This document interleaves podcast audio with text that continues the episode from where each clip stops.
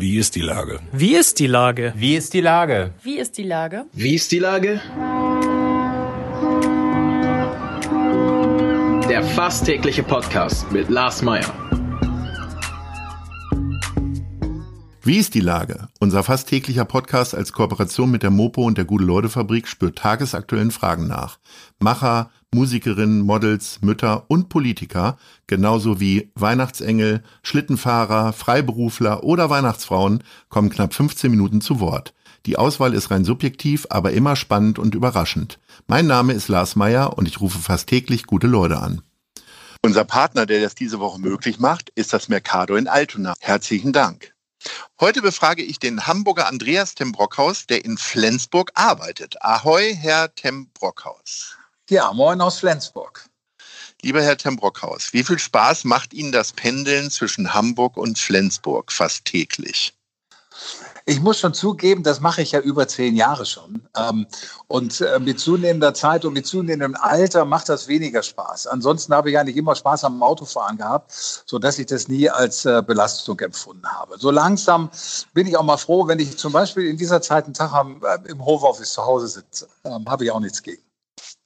Wie ist denn, wie füllt man denn so die, äh, ich weiß gar nicht, Stunde 15 fährt man nach Flensburg wahrscheinlich, je nachdem, wo man in Hamburg losfährt. Äh, ja. wird dann schon gearbeitet immer morgens oder? Ja, äh, da wird das schon, da wird im Auto äh, schon relativ viel gearbeitet. Das wissen meine Mitarbeiter in erster Linie auch, ähm, weil ich natürlich schon die Zeit nutze, um mit dem einen oder anderen ein paar Dinge am Telefon zu besprechen, sodass das im Prinzip dann auch schon Arbeitszeit ist, die Anreise. Und abends die Abreise zum Teil eben auch wieder. Aber es hilft doch wahrscheinlich auch, äh, also für die Familie ist es doch toll, man kommt abends relativ ausgeglichen nach Hause und bringt nicht sofort den Ärger mit, weil Sie ja eine Stunde Zeit haben, um runterzukochen, ja. oder? Haben Sie gar nicht so viel Ärger bei der Arbeit? Doch, wir haben auch ab und zu ein bisschen Ärger, aber im Wesentlichen ist das äh, wirklich nicht so schlimm und so schwerwiegend, ähm, dass ich das mit nach Hause nehmen wüsste. Ähm, aber Sie haben recht. Ähm, so, eine, so eine Stunde, äh, wenn man die vom, von der, vom Arbeitsplatz nach Hause hat, ist wirklich eine gute Zeit, ähm, um die Arbeit hinter sich zu, zu lassen. Das ist mir aber in all den Jahren gegangen, weil ich ja auch die, die vielen Jahre, die, die ich in Hamburg gearbeitet habe, haben wir immer gerne auch am Rande äh, gewohnt, sodass wir da schon oder ich da schon auch teilweise auf eine Stunde äh, gekommen bin, auch nach Hamburg dann rein. Äh, das ist ja auch äh, für viele nichts Neues. Und das ist ganz gut eigentlich, weil diese Stunde, da verdaut man eigentlich zumindest die bösen Sachen des Tages, wenn welche da waren. Und insofern ist das Familienleben, war bei mir, glaube ich, nie richtig äh, durch, äh, durch Arbeitsdinge gestört. Jetzt haben Sie ähm, eine Sache, die ich nun weiß, und damit sind Sie der Erste, mit dem ich darüber spreche, tatsächlich in diesem mhm. Podcast. Sie haben tatsächlich den bösen Virus bekommen, also sind an Corona erkrankt gewesen. Äh, ja. Wollen Sie mir mal kurz erzählen, wie Sie das so äh, erlebt haben? Ja, ähm, das fängt an wie, wie Grippe. Ähm, und dann merken sie plötzlich, das ist mehr als Grippe. Ähm, das, das, ist ein Virus, der sie, zumindest mich, ähm, weil er sich sehr unterschiedlich auswirkt. Der hat sich bei mir im ersten Step nicht auf die Lunge ausgewirkt, war sowas von schwach. Ähm, sowas hatte ich noch nie in meinem äh, Leben ähm, erlebt, quasi.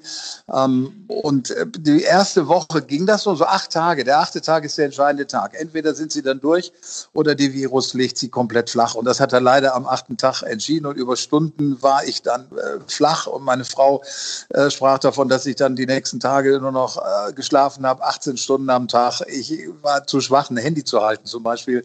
Und die Gedanken wurden dann auch ein bisschen bisschen wirrer. Ähm, Gott sei Dank hat sich das wieder entwirrt hinterher. Ähm, und ich bin dann nach, nach zwölf Tagen da, da rausgegangen, in der Summe nach zwölf Tagen. Und wenn Sie dann so diese Krankheit und Sie haben wirklich das Gefühl, Sie haben die besiegt, ähm, wenn Sie dann daraus hervorgehen, dann, dann fühlen Sie sich unschlagbar stark. Äh, das war dann nachher ein gutes Gefühl. Aber äh, man hört ja auch äh, tatsächlich immer wieder, dass es Folgeschäden gibt. Äh, ich ja. weiß gar nicht, wann, wann haben Sie die Erkrankung gehabt und wie sehr also haben Sie jetzt noch mit mhm.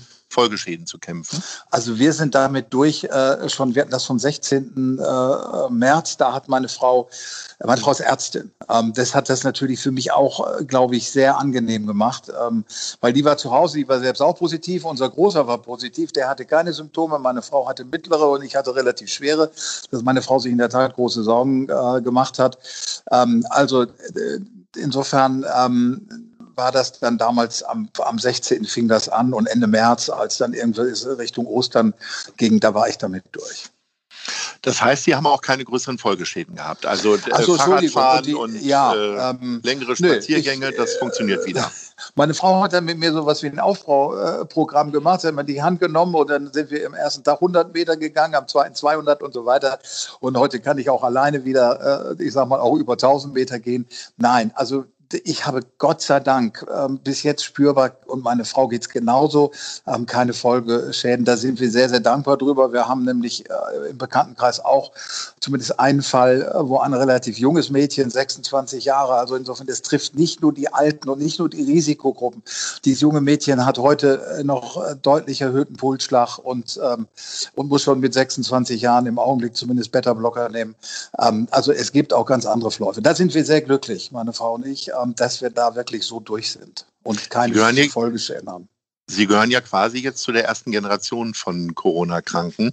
Wie haben ja. Sie jetzt so die, die letzten Wochen erlebt? Also äh, wir wollen jetzt gar nicht über die Leute reden, die Corona verschweigen wollen oder äh, mhm. die ganzen Querdenker oder so, sondern äh, wie haben Sie diese Sachen erlebt, wenn es um die hohen Krankenstände und so weiter ging? Sie waren ja damals nicht im Krankenhaus, richtig? Ich war nicht im Krankenhaus. Das war, lag aber daran, dass meine Frau Ärztin war und mit den Fachleuten im Krankenhaus auf dieser Corona Station ähm, in Kontakt war und die wollten alles versuchen, mich zu Hause zu halten, weil das war mir in der Situation nicht klar. Meine, meiner Frau war das natürlich klar. Wenn die mich in dieses Auto mit den vier blauen Lampen da oben drauf äh, gepackt hätte irgendwann bei uns am Haus, ähm, dann hätte auch sie als Ärztin mich in dieser Corona-Station nicht besuchen können.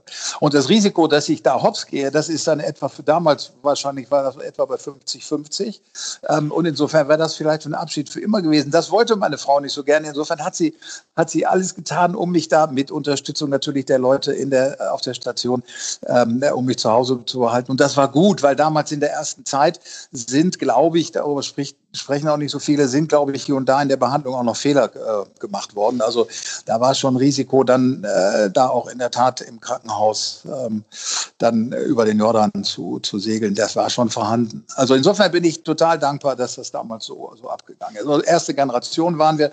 Und um Ihre Frage zu beantworten, wenn ich da heute drauf gucke, dann glaube ich, dass es viele Leute gibt, die, die diese Schwere dieser Krankheit äh, irgendwo unterschätzen. Es ist natürlich so, dass, dass ganz viele ja relativ äh, relativ gut da durchkommen. Aber es gibt einfach auch sehr viele, äh, bei denen das ja, und da sieht man äh, mit Todeszahlen von täglich über 400. Das macht mich dann sehr, sehr traurig. Ähm, macht mich auch traurig, äh, ganz ehrlich, dass, dass die Politiker dann nicht mehr Verantwortung und nicht mehr Rückgrat zeigen und auch gegen vielleicht irgendwelche Demonstrierer und so weiter hier also wirklich einen starken Lockdown durchsetzen. Ich glaube, das ist die einzige Reaktion, die jetzt angemessen wäre, aus meiner Sicht. Ich, meine Frau und ich äh, befürworten das äh, komplett. Und ich bin ja nun hier in der Brauerei und ähm, das wird für uns dann ja nicht einfacher durch den.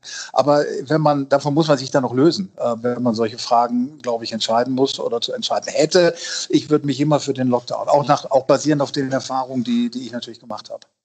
Man muss Sie das sind, nicht haben. Sie sind Chef der äh, berühmten Flensburger Brauerei. Ähm, ja. Sie haben vorhin gesagt, Sie konnten irgendwann nicht mal mehr telefonieren. Äh, ja. Wie geht man denn als Chef, der eigentlich ja vorangeht, auch von meinem Verständnis her, äh, und eigentlich immer ansprechbar ist und so weiter, äh, eher Pionier ist als Hinterherläufer, äh, wie geht man denn dann mit der eigenen Schwäche auf einmal um? Ja, ähm, das spielt in dem Augenblick, Sie sind wirklich richtig krank. Das spielt in dem Augenblick gar keine Rolle mehr. Ähm, das gute Gefühl, was ich natürlich immer hatte, ist, dass ich eine tolle Führungscrew hier habe. Also das heißt, auch wenn ich mal, und ich meine, im Urlaub ist das ja auch so, dann bin ich 14 mhm. Tage weg und ich bin nicht der Typ, der im, im Urlaub äh, jeden Tag meine Leute anruft. Das bin ich nicht, weil ich weiß, dass ich gute Leute habe und die, die übernehmen dann, nahtlos übernehmen die, wenn ich in Urlaub gehe. Äh, vielleicht hier und da eine kleine Übergabe. Eigentlich können die nahtlos übernehmen das ist eine Crew, mit der, die wir jetzt so ja, zehn Jahre schon zusammenarbeiten.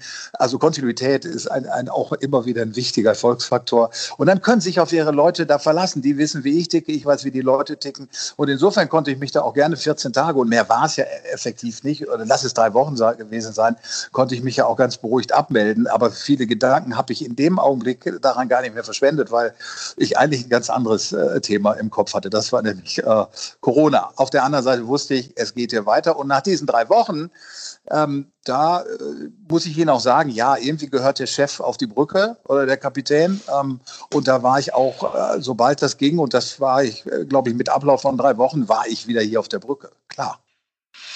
Wie ist denn für Sie das Jahr als äh, Chef einer Brauerei gelaufen? Ähm, also zum einen natürlich der Niedergang der Gastronomie. Viele Kneipen haben zu, machen möglicherweise auch nicht nochmal auf. Auf der anderen Seite haben die Leute offensichtlich getrunken wie sonst was. Also zumindest liest man das ja im Spiritosenbereich. Wie ist es denn bei Bier? Also zu Hause dann getrunken.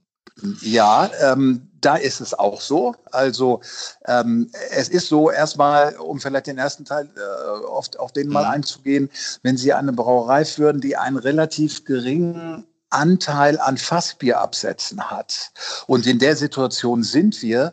Dann weil sind man mit Sie, Fässern keinen Plop machen kann. Ne? Ja, weil man, ja, genau. Darum, also wir sind ja mehr so eine Flaschenbierbrauerei. Aber haben Sie recht, haben mhm. Sie absolut recht. Fass ploppt einfach schlecht.